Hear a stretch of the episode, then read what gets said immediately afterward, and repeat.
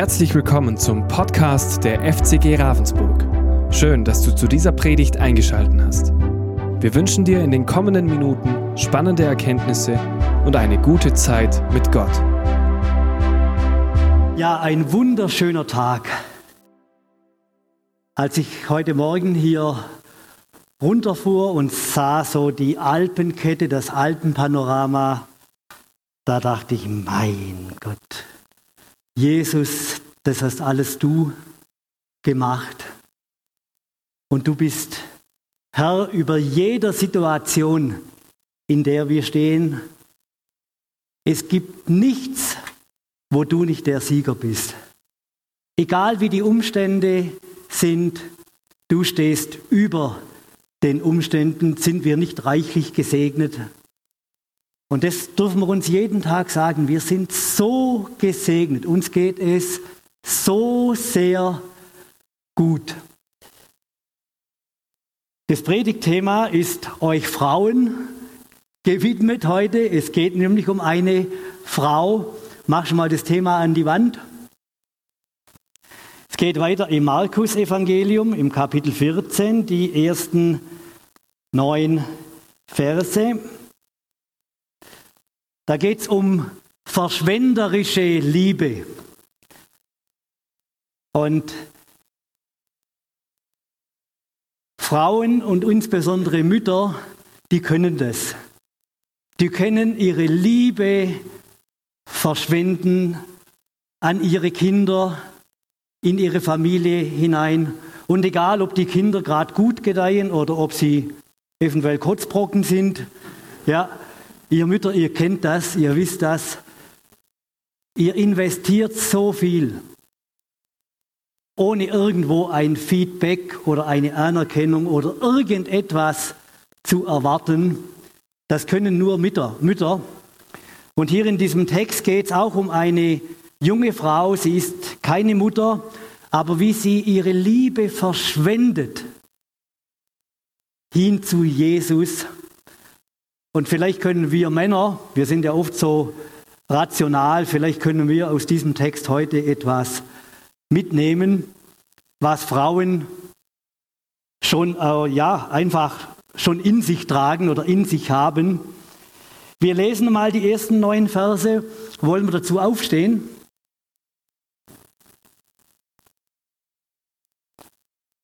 Es waren nun noch zwei Tage bis zum Passafest und dem Fest der ungesäuerten Brote. Die obersten Priester und Schriftgelehrten suchten noch immer nach einer Gelegenheit, Jesus heimlich zu ergreifen und zu töten. Auf keinen Fall während des Passafestes hatten sie beschlossen, sonst gibt es einen Aufruhr.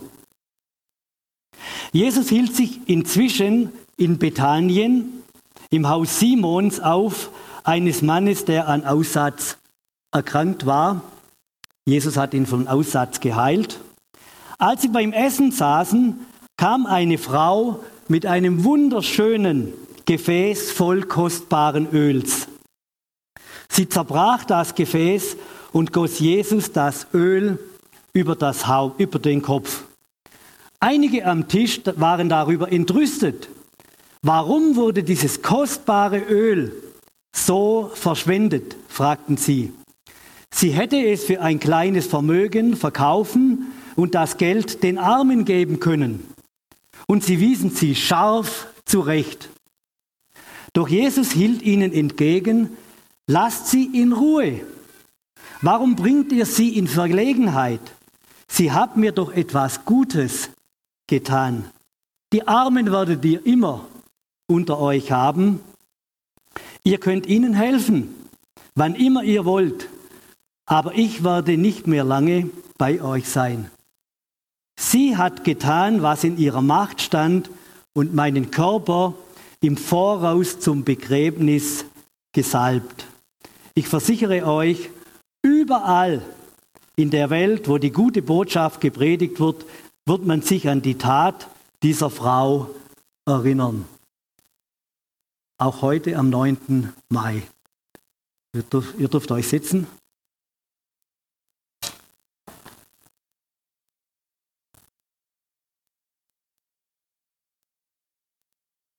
Schau mal, wo das äh, passiert ist. Mach mal die nächste Folie. Ich glaube, die habe ich im ersten Gottesdienst vergessen, oder? War sie dran?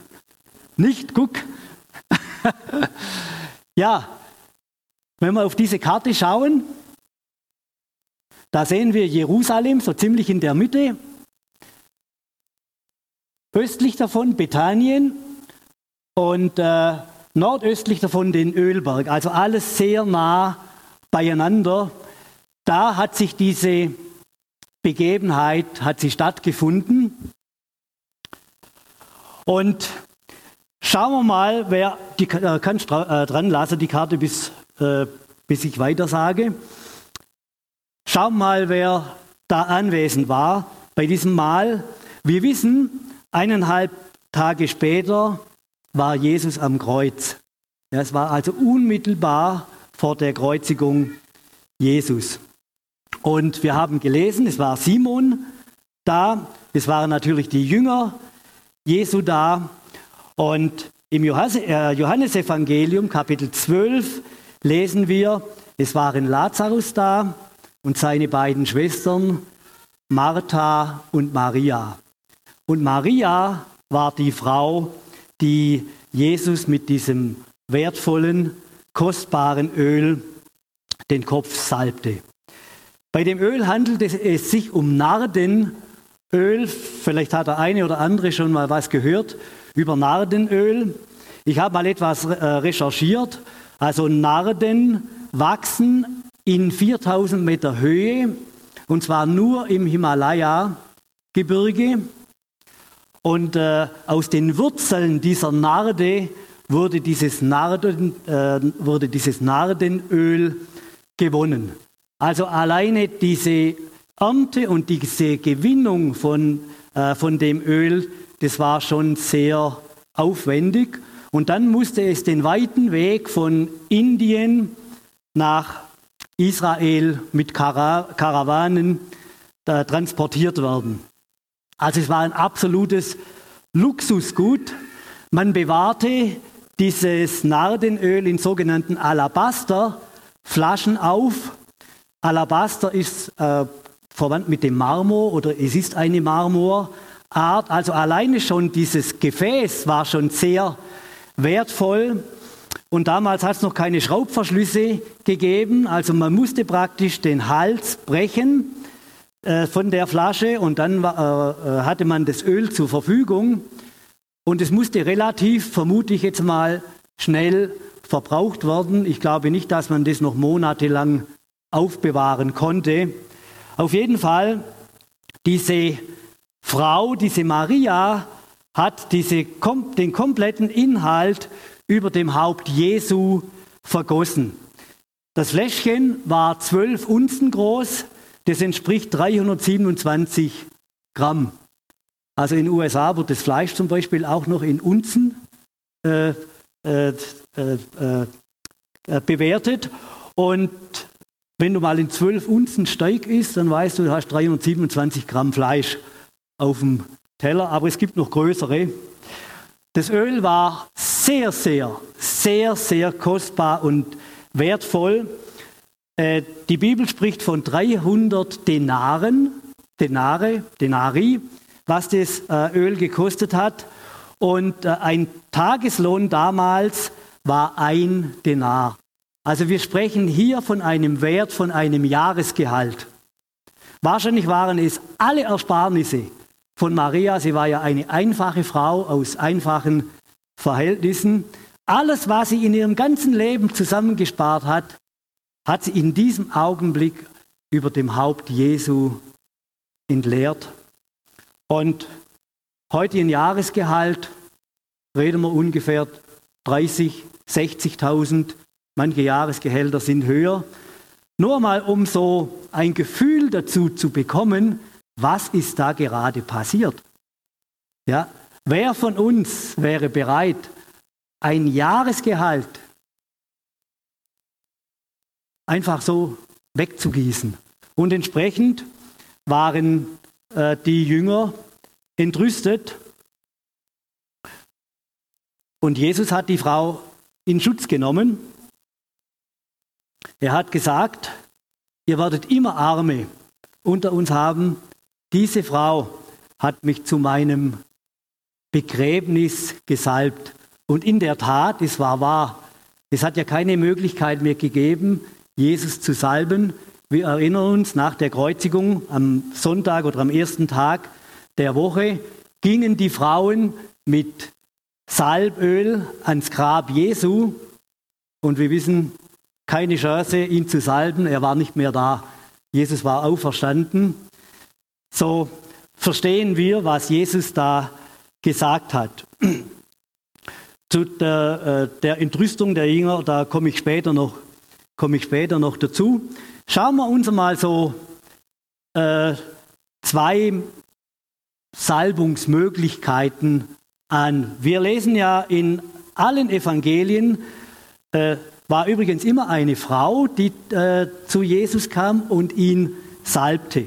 Im Lukas-Evangelium lesen wir eine Frau, deren äh, Lebensunterhalt bekannt war, sehr, sehr äh, zweifelhaft, kam zu Jesus beladen von ihrer Schuld. Sie kam als Sünderin und äh, kniete vor ihm nieder mit ihren Tränen äh, wusch, sie ihre, äh, wusch sie seine Füße und sie goss kostbares Öl über seine Füße und mit ihren Haaren trocknete sie Jesu Füße ab. So, möglicherweise der einzige Platz, der uns Menschen überhaupt zusteht, zu Jesus zu kommen. An Jesu Füßen passierte Unterordnung, absolute Unterordnung unter die Autorität Gottes.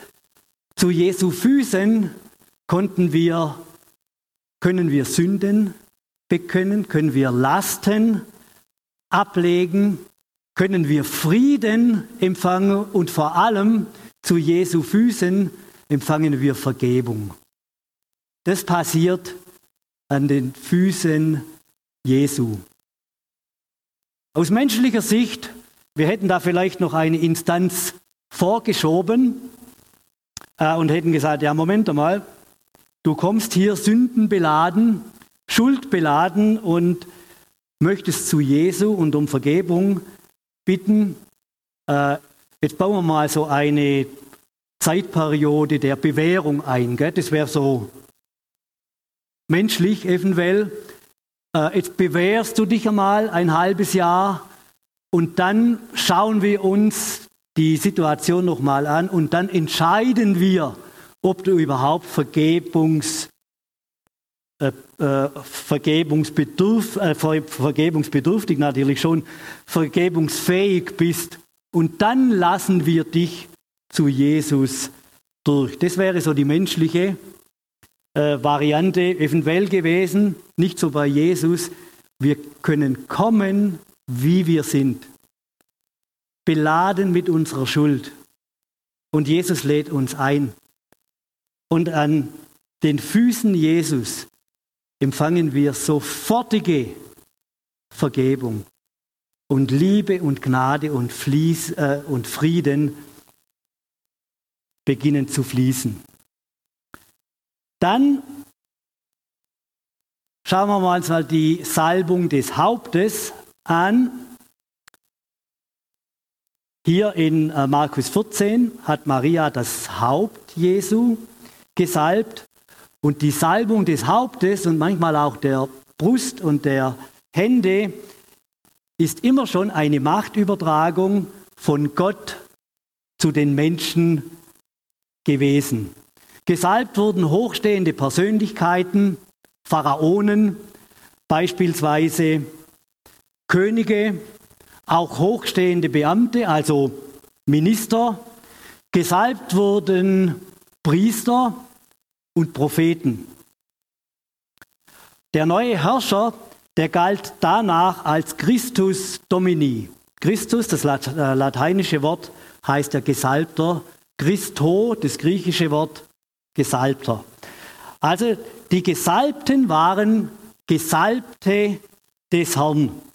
Der seine Herrschaft nicht von Menschen übertragen bekommen hat, sondern von Gott direkt empfangen hat.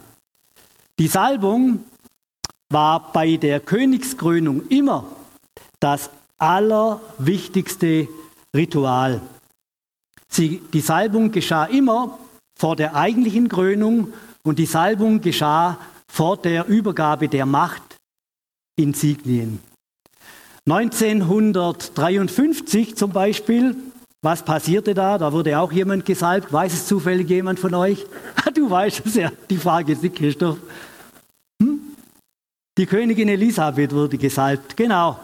In Westminster Abbey die äh, in, äh, äh, in London, die Salbungskathedrale in Frankreich für die französischen Kaiser und Könige war äh, die Kathedrale in, in Reims. Ich habe gerade das Buch von der äh, Jeanne d'Arc, also die Jungfrau von Orléans, äh, gelesen.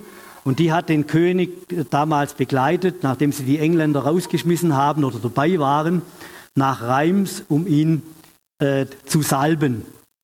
Die Salbung galt als so heilig, kommen wir zurück zur Königin Elisabeth 1953, die galt als so heilig und so intim, dass sie im Fernsehen nicht übertragen worden durfte. Also Salbung ist immer eine Machtübertragung, eine Anerkennung von Autorität, eine Unterordnung und Salbung ist immer aller, allerhöchste Wertschätzung. So müssen wir so im Hintergrund wissen, was da gerade geschah, ja, was Maria an Jesus getan hatte. Ich mache einen kleinen Einschub. Hier, also es war ja üblich zu dieser Zeit, dass nur, äh, dass keine Frauen dabei waren bei diesen äh, Festmahlen. Und hier waren gleich zwei Frauen dabei. Und die lagen vielleicht gerade so bei Tisch und hatten so vielleicht Lammfleisch gegessen oder äh, irgendetwas Gutes. Und plötzlich strömt so dieser Duft des Nardenöls. Äh, das war ja so ein intensiver, äh, guter, schöner Duft, durchströmte diesen Raum und unterbrach die Gespräche der, der Jünger. Und äh, mindestens ein ungewöhnlicher Akt, vielleicht war er sogar unerhört. Ja. Und in diesen Versen im Markus-Evangelium waren ja die, äh, war ja Jesus bereits nach Jerusalem eingezogen und wurde äh, sehr, sehr gut empfangen. Und die Jünger dachten, jetzt geht's los, jetzt äh, richtet Jesus seine Macht auf. Und was tat Jesus? Immer wieder sprach er von Sterben und von Tod. Und ich weiß nicht, wie die Stimmung da gerade war. Äh, und jetzt kommt da diese Frau und unterbricht das komplette Festmahl und äh, mischt sich da sozusagen ein und sie sagten, ist eigentlich eine Frechheit, mit so einem kostbaren Öl so verschwenderisch umzugehen. Das hätte man doch den Armen, damit hätte man viele Armen etwas Gutes tun können. Äh, und Jesus, er lässt es nicht nur mit sich geschehen, sondern äh, Jesus verteidigt diese Frau. Lasst sie doch in Ruhe. Ja, sie tut etwas Gutes. Arme werdet ihr immer haben. Und denke, die Reaktion, also äh, Judas hat ja äh, scheinbar die, diese Diskussion angestoßen. Und von Judas weiß man ja, dass er die Kasse verwaltet hat. Und äh, immer wieder, also ähm, man sagt, er hat immer wieder etwas für seine persönlichen Bedürfnisse abgezweigt. Und ihm hätte so etwas der Erlös dieses Öls natürlich äh, gut getan. Vielleicht stand er kurz vor einer Kassenprüfung ja, und die Beträge mussten stimmen. Äh, und ja, also er hatte sicherlich ein persönliches oder hätte ein persönliches Interesse daran gehabt. Und Jesus sagt, wisst ihr, ihr werdet immer Arme unter euch haben. Ihr könnt den Armen immer etwas Gutes tun. Und was ich äh, aus diesen Versen gelernt habe, hier haben die Jünger soziale Dinge, mit geistlichen oder göttlichen Dingen vermischt. Und ich glaube, Salbung ist ein geistlicher Akt, ein zutiefst göttlicher Akt. Und ich darf, und ich darf göttliche Dinge nicht mit sozialen Dingen vermischen oder zusammenbringen oder gegeneinander aufrechnen. So. Deshalb hat Jesus gesagt, Arme wird es immer geben. Aber dieser Moment, das ist, zeigte die Beziehung zwischen, diesen Junge, zwischen, zwischen dieser jungen Frau und Jesus an. Und Maria hat dieses Öl aus ganzem Herzen verschwendet. Mein 300 Milliliter über den Kopf, das trieft ganz schön runter. Das ist nicht so ein Tröpfle. Äh, zurück zu dem Wert übrigens noch. Äh, kann man heute immer noch äh, kaufen. Ich habe da auch mal im Internet geschaut, was kostet denn heute Narbenöl? Es kostet kein Jahresgehalt mehr. Aber hat jemand von euch eine Ahnung, was so 300 Milliliter Narbenöl kosten könnte? Circa 5000 Euro. Also für den Schwaben sind 5000 Euro auch schon ganz schön Geld, gell? Würde ich auch sagen, boah, also,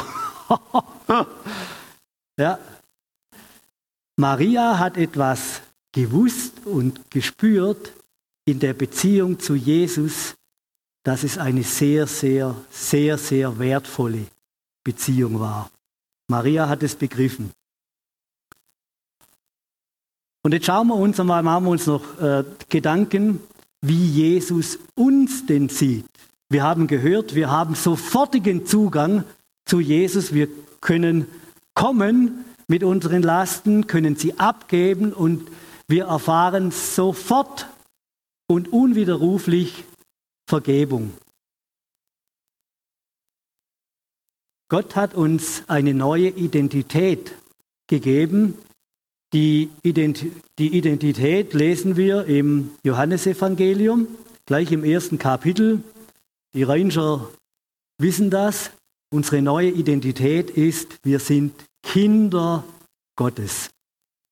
In dem Moment, wo wir seine Vergebung empfangen haben, sind wir Kinder Gottes.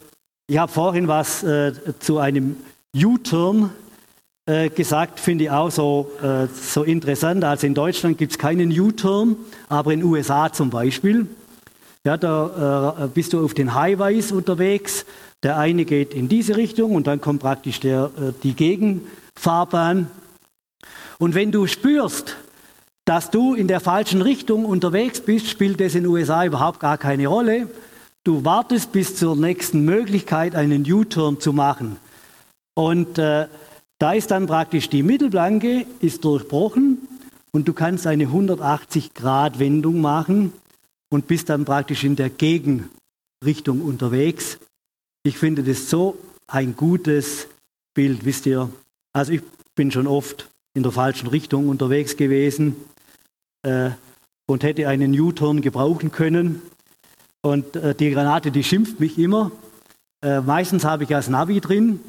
Äh, das Navigationssystem, das funktioniert meistens ganz gut, aber ich fahre trotzdem so, wie ich denke.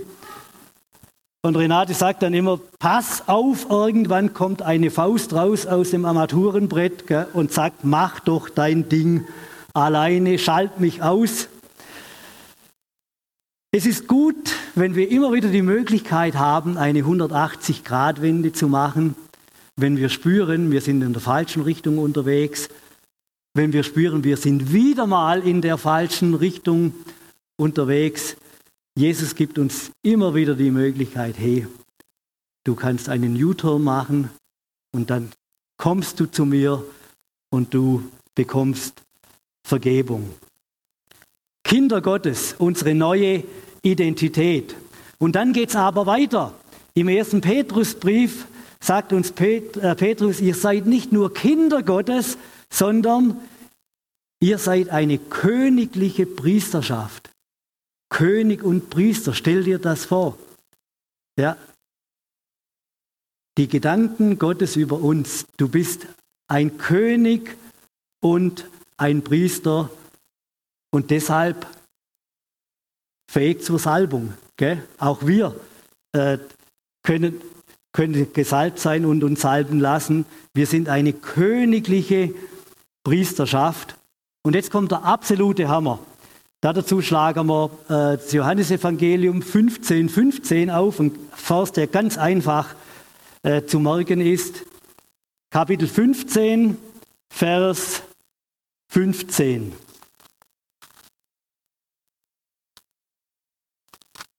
Mach mal die nächste Folie. Also ich bin total überwältigt über das, was Jesus da sagt zu mir und zu dir. Lesen wir es mal. Ich nenne euch nicht mehr Diener, weil ein Herr seine Diener nicht ins Vertrauen zieht. Ich denke, der Begriff Vertrauen ist hier ganz wichtig. Ja? Ihr seid jetzt meine Freunde, sagt Jesus. Du bist mein Freund. Denn ich habe euch alles gesagt, was ich von meinem Vater gehört habe. Nicht ihr habt mich erwählt. Ich denke, das ist ein ganz entscheidender äh, Schlüsselsatz, eine Schlüsselaussage von Jesus. Nicht ihr habt mich erwählt, ich habe euch erwählt. Und zwar zu einer Zeit, als wir noch Sünder waren, hat Jesus bereits alles vorbereitet gehabt, dass wir nur noch kommen dürfen. Wie gepampert können wir, gell? So, wir müssen nichts tun, wir können auch nichts tun. Oder umgekehrt, wir können tun, was wir wollen, aber das hilft uns nicht. Jesus hat gesagt, ich habe dich erwählt und deshalb kannst du kommen äh, und du bekommst bei mir eine neue Identität. Warum ist das so? Weil Gott so ist. Das ist das Wesen Gottes. So ist Gott. So gute Gedanken, so liebende Gedanken hat er über uns. Und die Maria, die hat es erkannt. Ja, was für einen Status sie bei Jesus hat. Ich möchte euch noch zwei kleine Beispiele mitgeben, dass das noch etwas unterstreicht. Äh, ihr kennt alle die Begegnung von Mose mit Gott, mit dem brennenden Dornbusch. Und in dieser Situation hat Gott zu Mose gesprochen, Mose, ziehe deine Schuhe aus, du stehst auf heiligem Boden. Ziehe deine Schuhe aus, du stehst auf heiligem Boden. Eine Begegnung mit Gott, dem Schöpfer. Und 1500 Jahre später, beim letzten Abendmahl, war wieder so eine Situation. Wir lesen es in Johannes 13. Da ist Jesus vor seinen Jüngern hingekniet. Und es war Jesus, der ihnen die Schuhriemen aufgemacht hat. Überwältigend, oder?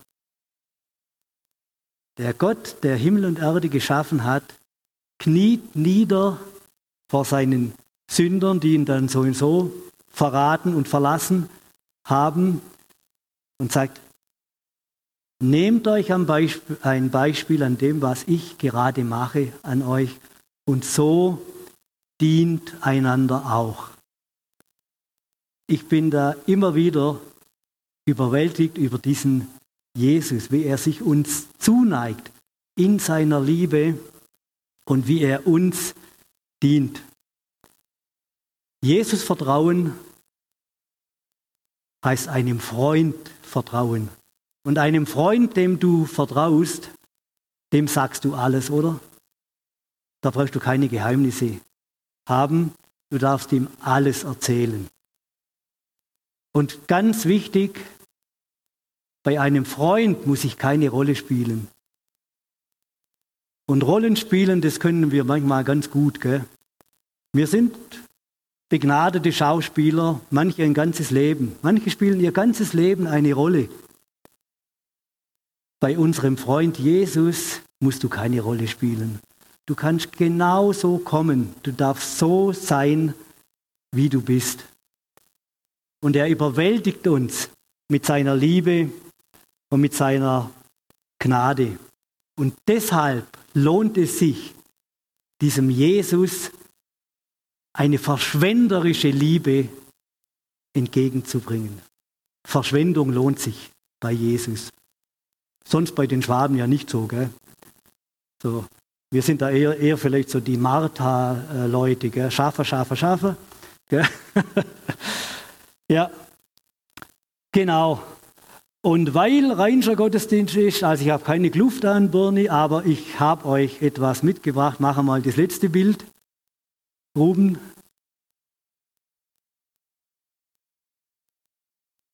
Die Älteren, die kennen das von uns.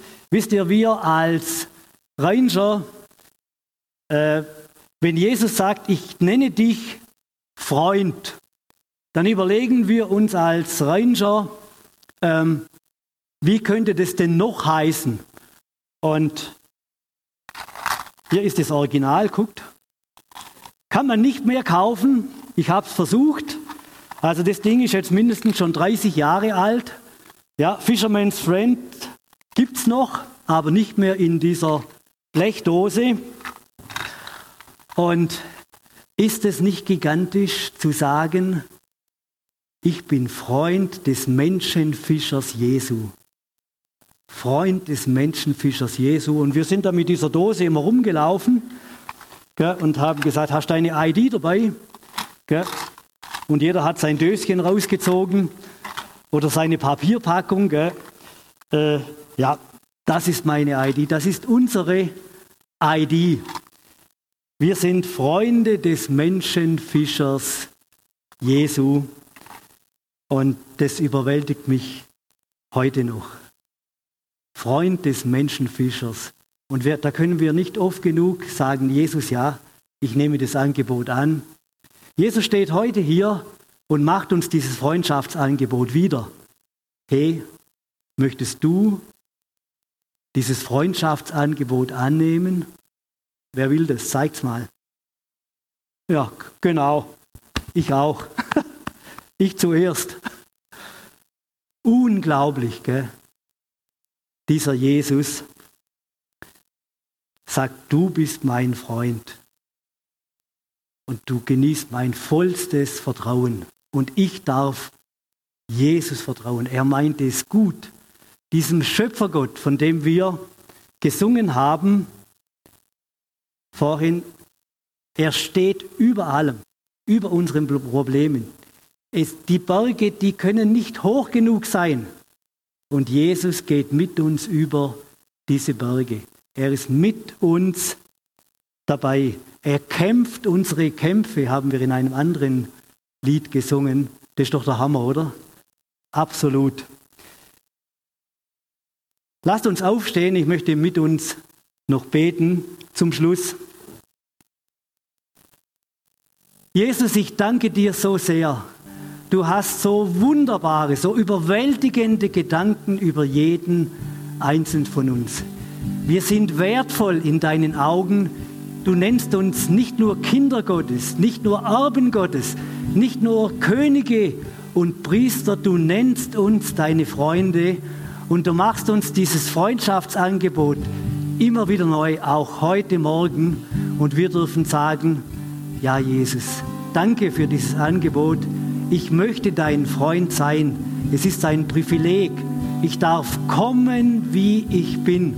Und du kämpfst meine Kämpfe, egal wo ich stehe. Du bist Sieger, du stehst über jeder Situation.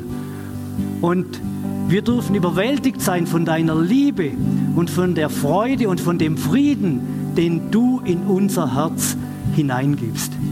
Ich danke dir für jeden Einzelnen heute Morgen, der dieses der Ja gesagt hat zu dir, unserem besten Freund.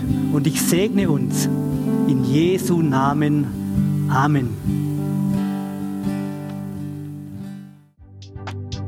Wir hoffen, diese Predigt konnte dich für deinen Alltag ermutigen.